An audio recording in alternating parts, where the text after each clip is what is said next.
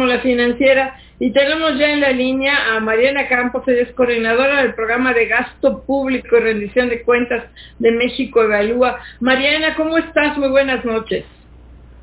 Muy buenas noches, Mari Carmen. Oye, Mariana, pues quería platicar contigo por un estudio que hicieron y que creo que tú coordinaste, este, muy preocupante, en el que dicen que la Secretaría de Hacienda disfrazó o maquilló este, que es muy grave, 27 mil millones de pesos de créditos a la palabra y los puso como inversión pública. A ver, platícanos, porque pues es una acusación muy grave que la Secretaría de Hacienda esté maquillando cifras. Bueno, nosotros lo que eh, platicamos, de hecho, eh, tuvimos una conversación con el, el, periódico Reforma porque eh, todos los meses en México Alúa hacemos eh, indicadores y damos seguimiento al, al, gasto público, a los ingresos. Y dentro del gasto, pues desde luego tenemos un lente hacia la inversión, que es un gasto que nos ha preocupado mucho porque es, un gasto magro en, en, México, la inversión física del gobierno. Entonces, nosotros lo que comentamos es que notábamos un repunte en la inversión, eh, desde justo lo vimos desde mayo, nada más que en el, en el informe mensual de mayo no viene tanto detalle, es decir, los programas eh, y los proyectos específicos que están generando ese resultado, pero pues no es conocido que la Secretaría de Economía históricamente hacía un acto relevante en la inversión física. Eh, ya en el, en el trimestral que se acaba de publicar la semana pasada, eh, pudimos ver el detalle y nos llamó la atención que eh, pues el aumento está relacionado con el programa de apoyo financiero a microempresas, que son estos créditos que ha dado la, Secretaría de Economía en el contexto de la pandemia, y pues sí vienen registrados en el rubro de inversión física. De hecho, hay un apéndice en el informe trimestral eh, que está dedicado a, explicar la inversión y ahí precisamente viene, ¿no?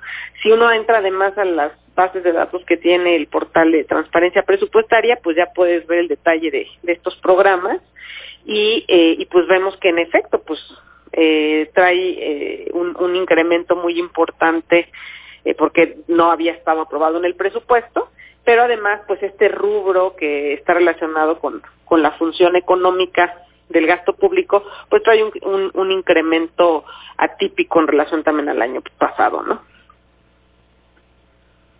Marco Antonio Mares, muy buenas noches. Sí, buenas noches. Eh, Mariana, eh, entonces, para decirlo clara y directamente, ¿están considerando como inversión los eh, programas de apoyo a las microempresas, solamente a las microempresas o también hay otro tipo de programas que estén considerando como inversiones cuando esto evidentemente no debería de entrar en ese rubro. Eh, bueno, este es el que eh, el que está realmente generando el cambio que vemos en la inversión y eh, lo están dentro de la inversión física lo clasifican como un subsidio a la inversión pero pues eh, que yo tenga entendido, este programa no va a derivar en la formación de capital o de algún activo fijo. Eh, entonces, eso es lo que llama mucho la atención y mucho menos del gobierno, ¿no? Sí, desde entonces, realmente, pues sí. creemos que no es precisa esa, esa clasificación. Así es, Mariana. Eh, te saluda José yo estoy, déjame, permíteme cambiarte un poco del tema eh, tú eres especialista en, cuestiones de, obviamente, presupuestales y, macroeconómicas en el sentido de finanzas públicas. ¿Cómo has visto el tema de la deuda? Quiero, quiero comentarlo un poco contigo, porque muchos se dijo, oigan, vamos a evitar que, que contraer más deuda, nos vamos a tener algo austero. Sin embargo, la deuda, pues propiamente está creciendo porque la economía está hace más pequeña, porque hay una parte en dólares, en fin. ¿Cómo estás viendo este tema de la deuda? Sí, bueno, la, deuda eh, sí está aumentando, el endeudamiento este año está aumentando, eh, sin duda, eh, y esto ha sido pues resultado de, eh, por un lado, la depreciación que hubo del tipo de cambio en el año, y esto pues incrementa la parte de deuda en moneda extranjera, ¿no? Y además, pues, se está achicando la economía. Entonces, eh, justo era lo que nosotros como analistas hemos dicho continuamente, que por eso era estratégico controlar también la caída del crecimiento, porque es decir, aunque tu deuda nominal no haya aumentado tanto, el hecho de que caiga la economía se haga más chica, pues hay una mayor presión en esa economía pequeña, ¿no?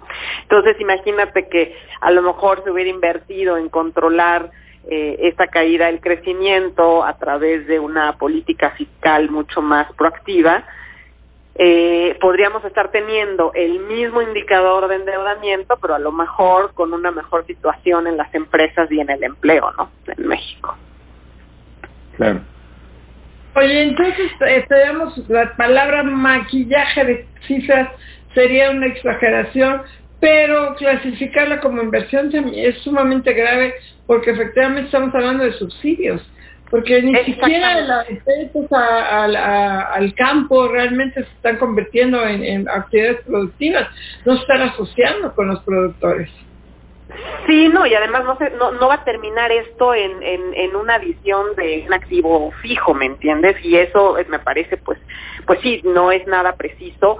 Eh, creo que además, si uno conoce cómo funciona el sistema financiero, los bancos tienen este actualización de indicadores y, eh, y ellos no entran a ver el detalle tanto de, la, de lo que está dentro de la inversión física, sino toman el, rubro tal cual viene, ¿no? Entonces sí creo que podría generar expectativas, eh, pues de algo que no es en realidad, ¿no? Ya que uno desagrega la inversión física, encuentra que sí lo tienen registrado en subsidio a la inversión, pero está dentro del rubro de inversión física, entonces digo, no, no parece muy apropiado. Ahora hay que decirlo, o sea, Hacienda yo creo que nunca se ha caracterizado por tener, en mi opinión, una buena clasificación de la inversión física. Es decir, yo creo que hay aspectos de esa contabilidad que son cuestionables. Por eso nosotros siempre vemos también eh, los indicadores que tiene INEGI al respecto. Está el valor de la inversión eh, de la construcción pública, es uno, está la formación eh, bruta de capital, y, y creo que es muy bueno por eso siempre acompañar la lectura de la inversión física y ese monitoreo con indicadores de INEGI, ¿no? Eh, se ha cuestionado, por ejemplo, que se contabilice como inversión los proyectos de exploración petrolera que no derivan realmente en, eh, pues en un proyecto exitoso. Tú sabes que son, hay mucho riesgo de que esos proyectos no resulten, se invierten grandes cantidades y puede terminar en algo fallido, ¿no? No encontraste eh, lo que tú creías que ibas a encontrar. Entonces, eso usualmente no se clasifica, por ejemplo, en el caso de INEGI, como una inversión, porque no derivó realmente en un valor de, fijo de capital. Y, eh, y en cambio, Hacienda siempre lo contabiliza como parte de la, inversión del sector público. Entonces, siempre han habido cuestiones de, esta contabilidad, en mi opinión, y eh, pero pues este ya se está como exagerando, ¿no? en esta práctica. Eh, Mariana, eh, independientemente de este tema que ojalá eh, pudiera aclararlo la Secretaría de Hacienda y Crédito Público, por qué se hace esta clasificación, me gustaría que te refirieras un poco a la inversión fija bruta, pues dio a conocer recientemente INEGI esta cifra de una caída muy importante y bueno, pues es parte de una tendencia que no solamente ha ocurrido en este, en este gobierno, sino ya lleva varios años. Eh, platícanos un poco cuáles son tus puntos de vista acerca de este comportamiento de la inversión. Bueno, pues la, eh, la inversión, eh, específicamente la, la privada, ha empezado a sufrir desde el año anterior, o sea, no es, digamos, producto nada más de la pandemia. Y la inversión pública, pues esa sí nos viene sufriendo ya desde hace muchos años, ¿no? Nosotros desde México Evalúa lo hemos repetido cada año en la discusión presupuestaria, eh, tenemos indicadores que actualizamos continuamente, porque estamos eh, desde hace unos seis años eh, con recortes muy severos a la inversión pública y pues esto significa que la inversión en, en, infraestructura logística como carreteras, puertos, eh, aeropuertos, ¿no? Ha, estado mermada y esto le pega eh, al crecimiento de, pues, de corto y mediano plazo.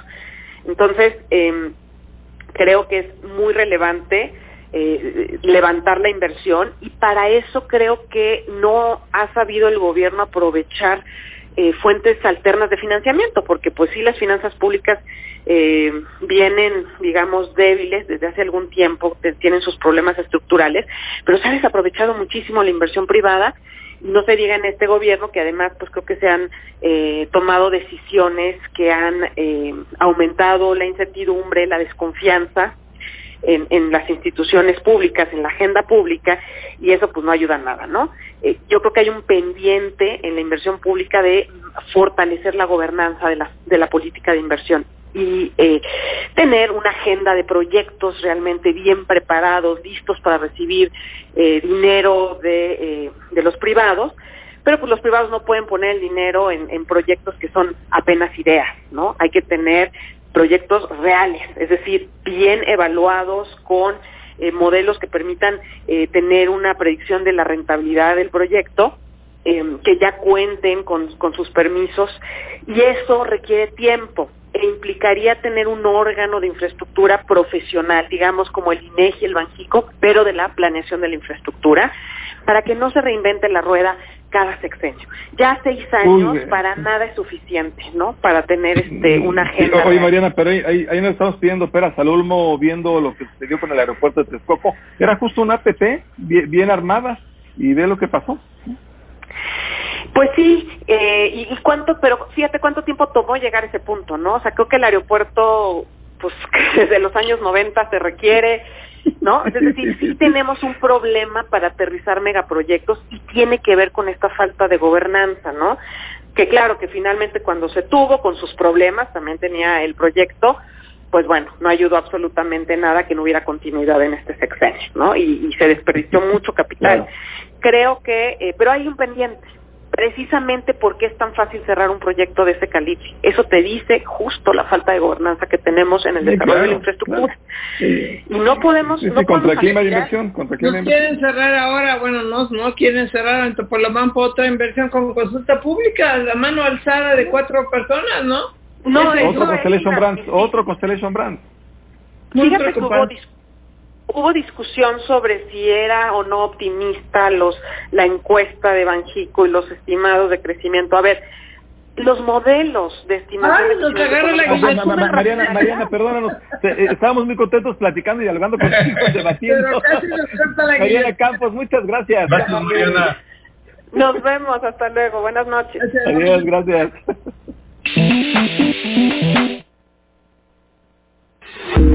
Estás escuchando Fórmula Financiera. Aprender desde casa y Chedragui cuesta menos. Cuaderno profesional Paper Cool de 90 hojas, 9.90 cada uno. Del 6 al 9 de agosto. Chedragui sí cuesta menos. El día de hoy cumple apenas 29 años el que para muchos es el mejor pelotero en el béisbol de la Gran Carpa desde su llegada a grandes ligas. Mike Trout que tiene evidentemente toda la calidad para terminar su carrera como uno de los mejores de la historia, pero que no parece, al menos no en el futuro cercano, tener todavía un elenco en su equipo Los Angels de Los Ángeles como para aspirar a ganar un partido de postemporada, el gran pendiente hasta el momento en su brillante trayectoria. Soy José Pablo Coelho y como siempre le doy las gracias. Ya puedes escuchar 103.3